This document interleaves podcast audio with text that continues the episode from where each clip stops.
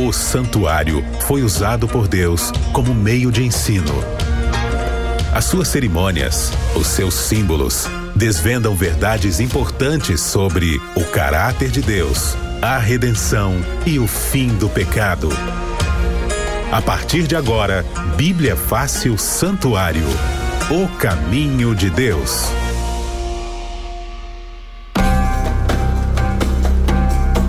Olá, seja muito bem-vindo ao Bíblia Fácil aqui na Rede Novo Tempo de Rádios. Um abraço para você que está em casa, está no trabalho, na sintonia ou na conexão da esperança.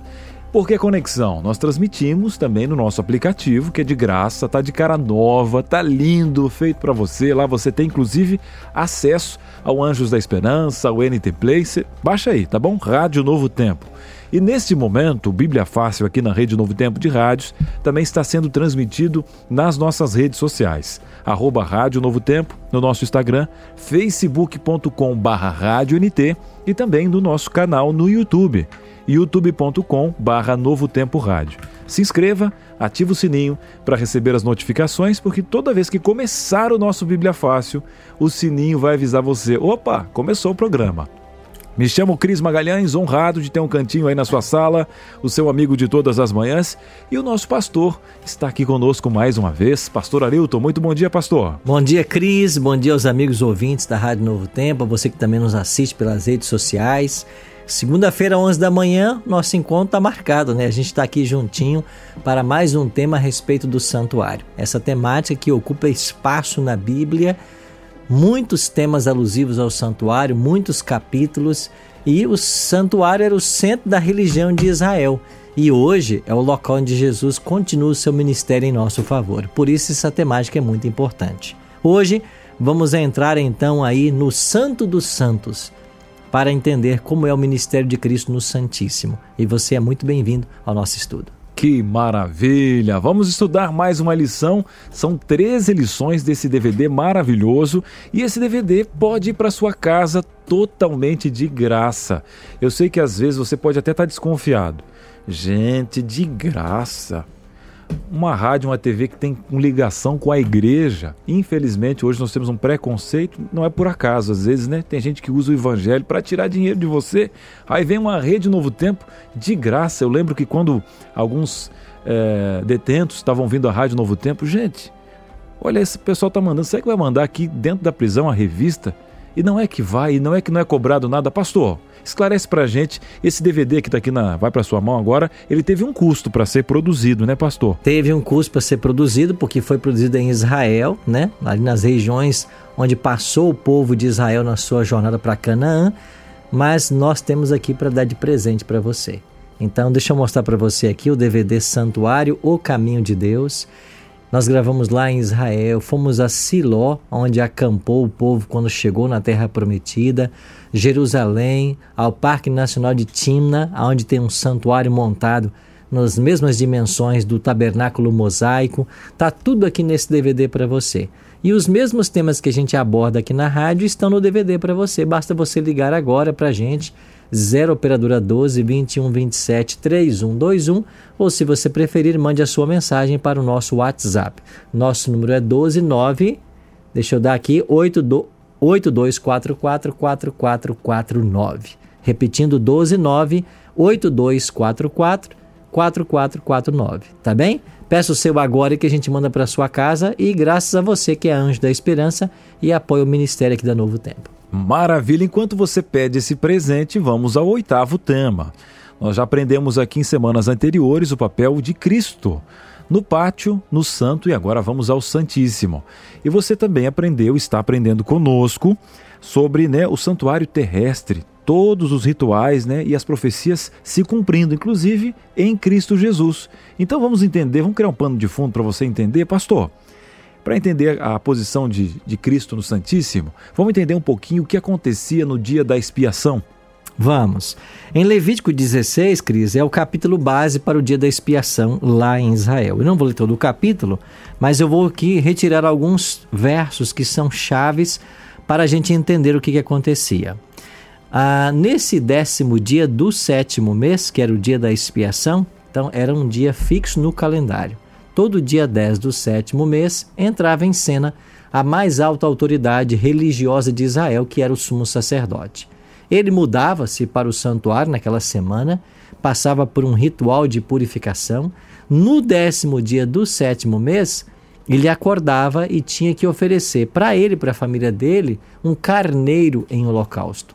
Então ele matava um carneiro para benefício dele e da sua família, para perdão dos seus pecados. E depois ele ia para o santuário, onde acontecia ali todo um ritual. O versículo 10, 9 e 10 diz assim: Mas Arão fará chegar o bode sobre o qual cairá sorte para o Senhor, e oferecerá por oferta pelo pecado. Mas o bode sobre o qual cairá sorte para bode emissário será apresentado vivo perante o Senhor para fazer expiação por meio dele e enviá-lo ao deserto como bode emissário. Então você viu aqui que aparecem dois bodes no ritual, um chamado bode para o Senhor e o outro bode emissário, também chamado de bode Azazel. Então no dia da expiação, décimo dia do sétimo mês, dois bodes eram trazidos à presença do sumo sacerdote. Ele lançava sorte sobre esses dois bodes, e um caía para o Senhor, o outro para Azazel. Esse bode que caía para o Senhor era sacrificado, e com o sangue desse bode, o sumo sacerdote entrava lá no Santíssimo para fazer expiação, a purificação do santuário. Quando ele terminava todo o processo, todo o ritual, ele saía e agora, olha para o verso 20, Levítico 16, 20.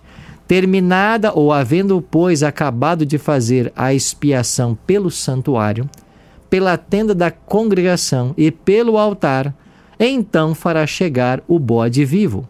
Arão porá ambas as mãos sobre a cabeça do bode vivo, e sobre ele confessará todas as iniquidades dos filhos de Israel, todas as suas transgressões, todos os seus pecados, e os porá sobre a cabeça do bode, e enviá-lo-á ao deserto pela mão de um homem à disposição para isso. Terminada a expiação, então acabou a expiação, terminou a purificação do santuário, o sumo sacerdote vem, coloca a sua mão sobre a cabeça do bode que não morre, que é o bode Azazel ou emissário. Simbolicamente, os pecados passam para esse bode e ele agora vai então para o deserto. Alguém o leva até lá e lá o bode morreria. Cris, nesses dois bodes, nós temos então a tipologia de Cristo e Satanás. O bode para o Senhor representa Cristo que morre pelos nossos pecados, já o bode emissário representa Satanás.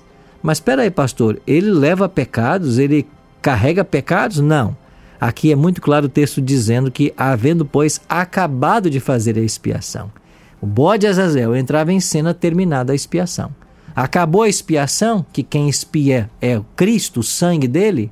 Agora o pecado vai para esse bode. Ele funciona como um carro de lixo, que apenas pega o lixo e leva para fora da cidade. Ele agora vai levar os pecados porque ele cometeu pecados, porque Satanás é o originador do pecado. E os pecados daqueles que não foram confessados também recairão sobre ele. Então ele leva a punição, ele não faz expiação. E ele vai para o deserto e lá ele vai morrer. Então este era o ritual, e terminado esse ritual, o povo fazia uma grande festa, porque todos os pecados cometidos naquele ano estavam então perdoados. E o povo entendia que Deus os havia aceitado. Muito bem, você está compreendendo aí na sua casa? Olha, Bíblia na mão, hein? Conferindo na Bíblia. Benção. Pastor, está chegando participação aqui e uma dúvida. Você pode mandar suas dúvidas para a gente. Estamos ao vivo. Mande no DDD 12 98 151 0081 ou até mesmo no chat da rede social que você está participando. E está chegando a participação aqui da Tabata. Ela é de Salvador, na Bahia, terra da alegria. Um abraço, pessoal de Salvador.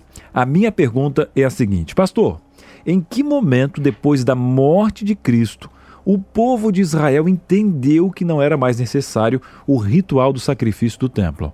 Isso não foi tão simples, viu, Tabata? Porque eles por séculos haviam praticado todos os rituais envolvendo ali a morte de animais e a purificação.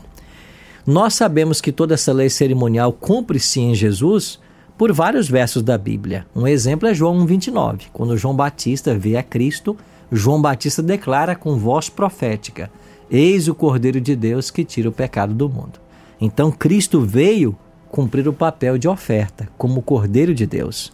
O, o capítulo 53 de Isaías, que é um capítulo messiânico, fala de todo o sofrimento do Messias, que ele seria levado né, ao matadouro como um cordeiro mudo, não abriria sua boca. Então ele é o cordeiro da profecia. E quando Cristo morre no Calvário, naquela sexta-feira, às 15 horas, 3 da tarde exatamente, ele morre na hora do sacrifício vespertino, porque ele era o Cordeiro de Deus.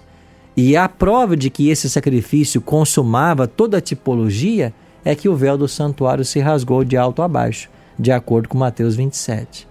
Então, assim nós entendemos que Cristo cumpriu toda aquela lei cerimonial. Então, a partir daquele momento, o sacrifício não mais teria um valor. Agora, os judeus compreenderam isso de imediato? Não, nem os discípulos. Se você for para Atos capítulo 2, nós estamos ali 50 dias depois da morte de Cristo. Os discípulos recebem o Espírito Santo, o evangelho começa a ser pregado para todas as nações. Mas quando você vai para Atos capítulo 3, você tem ali Pedro e João indo ao templo na hora da oração. Ou seja, eles estão indo para o templo porque a compreensão que eles tinham ainda do sacrifício de Cristo, há dias atrás, era limitada. É por isso que vem para a Bíblia o livro de Hebreus. Então, Tabata, o livro de Hebreus foi escrito para ensinar para mim e para você de que o ministério de Cristo é o ministério mais excelente e que através de Cristo agora nós não precisamos mais de um sacerdote nem de um sumo sacerdote. Agora nós temos um sacerdócio no céu alguém que trabalha por nós nesse exato momento. Então é o livro de Hebreus que vai ajudar finalmente a igreja a ter esta compreensão. E quando chegamos ao último livro da Bíblia, o Apocalipse, final do primeiro século, isso está claro na mente de João. É por isso que no capítulo 1, João vai ver Cristo entre os candeeiros de ouro, ou seja, Jesus no santo, atuando como sacerdote. Então aí a compreensão fica clara. E João é quem vai escrever filhinhos meus, essas coisas eu vos escrevo para que não pequeis, mas se pecar, temos um advogado junto ao Pai. Então, no final do primeiro século, a doutrina já estava madura e eles compreenderam. Agora, os judeus ainda continuaram sacrificando, porque eles não aceitaram a Cristo, e até o ano 70 eles ainda sacrificavam. Quando veio Tito, general romano, e destrói Jerusalém e o templo, aí cessam os sacrifícios. Mas não porque eles passaram a crer em Cristo, mas porque aonde o templo estava, o templo que servia como local de sacrifício não existe mais. E eles entendem que não pode haver sacrifício onde não há templo. Muito bem, Tabata, muito obrigado pela sua participação e confira aí na sua Bíblia. E você pode continuar aqui mandando as suas participações. Agora, pastor, mais à frente nós teremos um, um estudo específico, inclusive está nesse DVD, sobre o juízo, mas entendendo o papel de Jesus no Santíssimo. A gente podia entender um pouquinho mais sobre essas três fases do juízo e fazendo uma comparação com a função de Cristo no Santíssimo. Bom, como eu disse há pouco, Cris, quando os discípulos receberam o Espírito Santo no Pentecostes, é porque Jesus já estava intercedendo lá no santuário ou ministrando como sacerdote. Em João capítulo 7, João disse que, né, que o Espírito não havia sido dado porque Cristo não havia sido ainda glorificado. Mas quando o Espírito é dado, é porque Jesus já tinha sido glorificado. Ele já havia começado o seu ministério no santo. E lá em Apocalipse 1, a partir do verso 12, João vai ver Cristo caminhando entre os sete castiçais de ouro. Ele está no santo. João está vendo Cristo no santo. E isso 70 anos depois da ascensão de Cristo. Então ele está ali atuando como sacerdote. Assim como havia um dia de juízo para Israel, que era o décimo dia do sétimo mês, também haverá um juízo para todos nós. A palavra de Deus ensina isso claramente, né? Paulo diz isso em 2 Coríntios 5,10, né? Que um dia todos nós vamos comparecer perante o tribunal de Cristo. Então haverá um juízo, e esse juízo tem que ser antes da volta de Jesus, é porque esse juízo é quem define quem vai se salvar e quem vai se perder. Agora, quando é que começou esse juízo? Aí nós temos que ir para o livro do profeta Daniel. É ele quem vai nos dizer. O juízo se divide em três fases, e a primeira fase tem que acontecer antes da volta de Jesus, porque é ela que mostra quem aceitou a Cristo ou não. Esta cena de Daniel capítulo 7 é a cena do juízo na sua primeira fase. E nos versículos 9 e 10, Daniel escreveu assim: Continuei olhando até que foram postos uns tronos e o ancião de dias se assentou. Quem é esse ancião de dias? É o Pai, é Deus. Daniel escreveu assim: A sua veste era branca como a neve e os cabelos da cabeça como a pura lã. O seu trono eram chamas de fogo e as suas rodas eram fogo ardente. Versículo 10: Um rio de fogo manava e saía diante dele, milhares de milhares o serviam e miríades de miríades estavam diante dele. Assentou-se o tribunal e se abriram os livros. Então você tem em Daniel 7, 9 e 10 uma clara cena judicial. Então Deus, o Pai, está assentado no trono. Agora, quando vamos para o versículo 13, olha o que diz: Eu estava olhando nas minhas visões da noite, e eis que vinha com as nuvens dos céus um como filho do homem. A Bíblia usa essa expressão vindo com as nuvens para Jesus. Isso está lá em Apocalipse 1,7, né? Eis que vem com as nuvens. Está lá em Apocalipse 14, 14, aquele que vem sobre as nuvens com a foice, é Cristo. Então ele diz aqui: um semelhante ao filho do homem, e dirigiu-se até o ancião de dias e o fizeram chegar até ele. Foi-lhe dado o domínio e a glória do reino para que os povos, nações e homens de todas as línguas o servissem. E o seu domínio é domínio eterno, que não passará, e o seu reino jamais será destruído. Então Deus o Pai se assenta no trono abrem-se os livros, Deus o Filho vem, que é Cristo, ele é levado até o Pai e então começa o juízo. Que cena é esta aqui? É uma cena que aconteceu, Cris, em 1844. Então, a primeira fase do juízo, que vai definir quem vai se salvar e quem vai se perder, ela começou no ano 1844. Muito bem, está desenhando aí na sua cabeça? Olha como a Bíblia é linda. Agora, pastor, o senhor citou uma, uma data aí, e eu fico pensando no que nós já aprendemos aqui, né? O ministério de Cristo no pátio, aí a gente entendeu até como foi profético o batismo, né? A morte de Cristo, o santo. Agora o Santíssimo tem a ver com a profecia de 500 anos antes de Cristo, né? Dada lá Daniel que cita 2300 anos. E aí o senhor colocou uma data agora. Como que a gente chega nessa data, a profecia e linka isso com o santuário? Cris, em Daniel 8,14, nós lemos o seguinte: Ele me disse: até 2.300 tardes e manhãs o santuário será purificado. Daniel 8,14 é o texto base para entendermos quando começa ou a, quando se inicia o que, o que é esse juízo pré-advento ou investigativo. O anjo está explicando para Daniel: vão se passar 2.300 tardes e manhãs e o santuário será purificado. Uma tarde e uma manhã é um dia. Agora, quando você estuda a profecia de tempo, com base em Números 14, 34 e Ezequiel 4, 6 e 7, cada dia em profecia representa um ano. Então, se são 2.300 anos, tardes e manhãs, ou dias, então profeticamente seriam 2.300 anos. Então, quando se passassem 2.300 anos, chegaria o grande dia da expiação. Por quê? Porque o santuário seria purificado.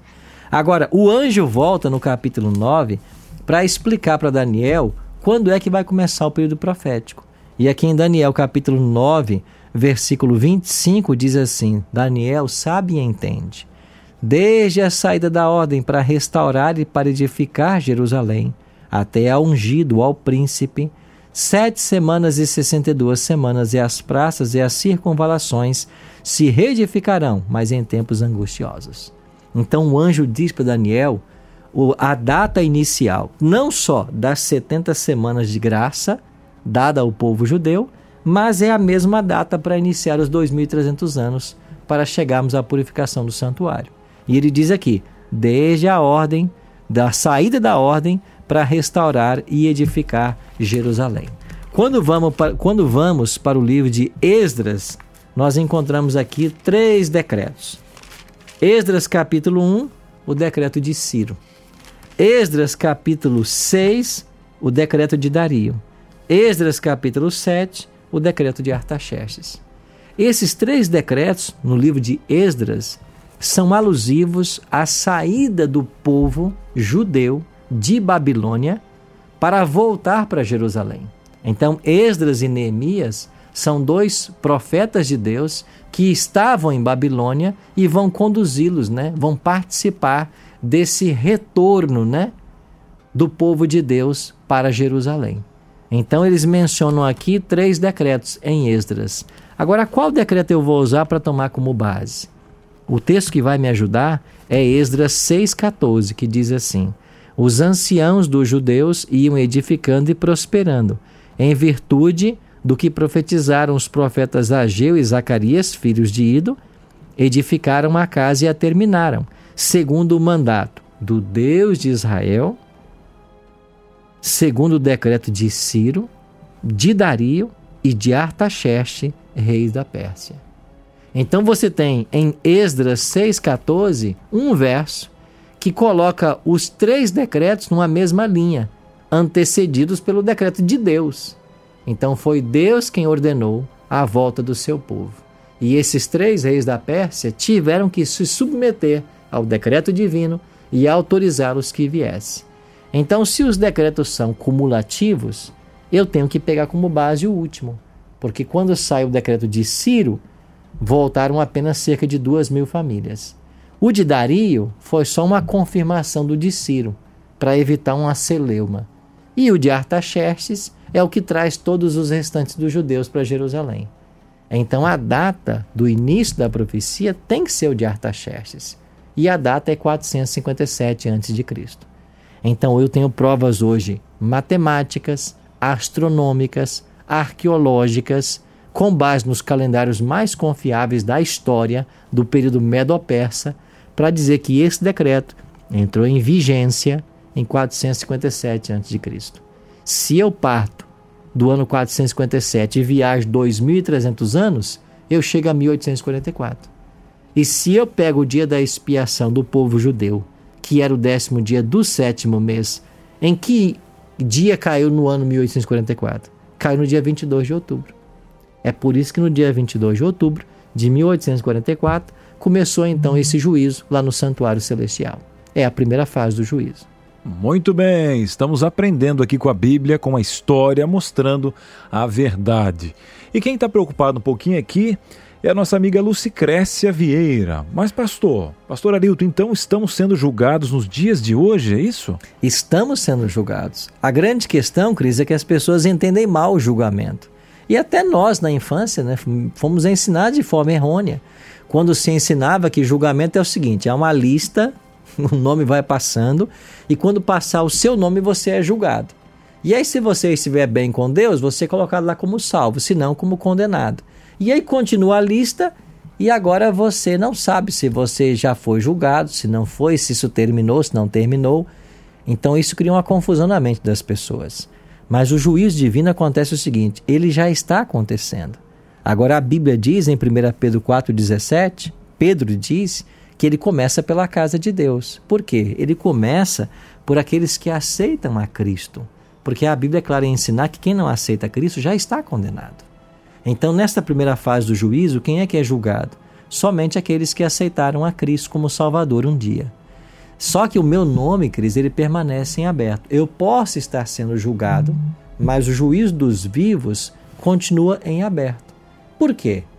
Porque enquanto há vida, há esperança. Então eu posso hoje não estar com minha vida em conformidade com a vontade de Deus. E se o juízo se encerrar, eu poderia ser condenado. Mas ele não se encerra. Ele permanece em aberto e Deus continua trabalhando comigo para que eu não, para que eu saia desse estado e aceite a salvação. Agora há alguns momentos em que o juízo vai se fechar. Quando é? Quando a pessoa morre, por exemplo. Quem morre, morre salvo ou perdido.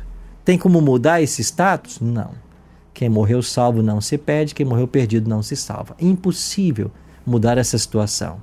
Ou quem peca contra o Espírito Santo, que é o pecado imperdoável, que esse é um outro tema que a gente tem que abordar em algum momento.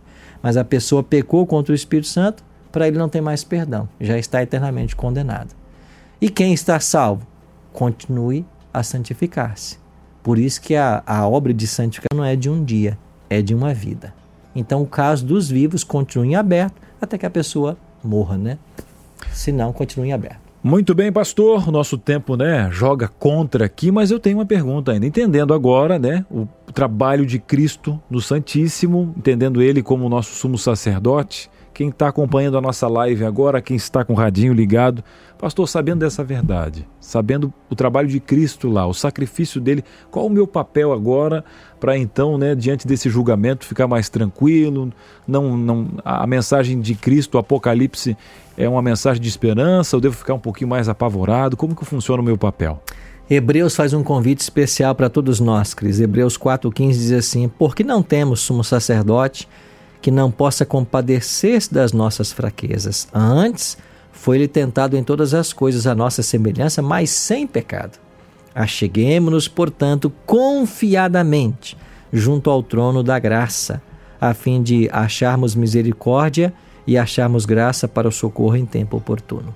O convite para todos nós, amigos ouvintes, é nos aproximarmos com confiança do trono da graça. Por quê? Porque esse trono é onde Deus está e Cristo está, tem graça. Graça é o quê? É Deus lançar as nossas obras por terra e fazer por nós aquilo que nós não podemos fazer. E Cristo já fez isso. O fez na cruz do Calvário.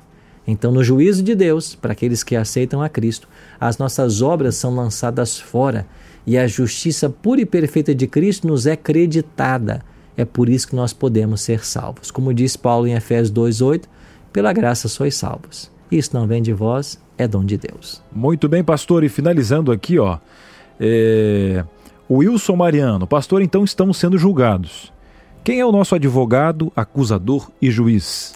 Você tem esses papéis na Bíblia, né? Se você for aqui para Apocalipse, olha o que diz Apocalipse, capítulo 12, no verso 10. Apocalipse 12, 10 diz assim: então ouvi a voz do céu proclamando: Agora veio a salvação, o poder, o reino do nosso Deus e a autoridade do Cristo, e foi expulso o acusador dos nossos irmãos, o mesmo que de dia e de noite os acusava diante de Deus. Foi expulso o acusador, é o diabo. Ele é o acusador. E ele nos acusa diante de Deus. Mas, como já vimos em Daniel 7, verso 9 e 10, Deus é o juiz, e nós já vimos agora em João 1 João 2,1 que nós temos um advogado. E João escreveu assim: Filhinhos meus, essas coisas vos escrevo, 1 João 2,1, para que não pequeis. Se todavia alguém pecar, temos um advogado junto ao Pai, Jesus Cristo, o justo. Deus é o juiz, o diabo é o acusador, os anjos são as testemunhas e Cristo é o advogado. Agora, Cris, duas boas notícias. Esse advogado nunca perdeu uma causa. Segundo, ele é filho do juiz. E o juiz não vai querer condenar o cliente do filho dele. Essa é a certeza que nós temos de salvação. E maravilha! Diante dessa resposta, tome uma decisão como Bruno. Olha só, Pastor Arilton, um grande abraço para o Senhor. Agradeço a Deus por ele ter lhe usado e também o pastor Luiz Gonçalves nos momentos difíceis da minha vida e me ensinar muito sobre a palavra de Deus. Meu nome é Bruno e eu e minha família vamos nos batizar agora, graças a Deus. Amém, Bruno. Louvado seja Deus pela sua decisão, da sua família. Muito feliz com a decisão de vocês.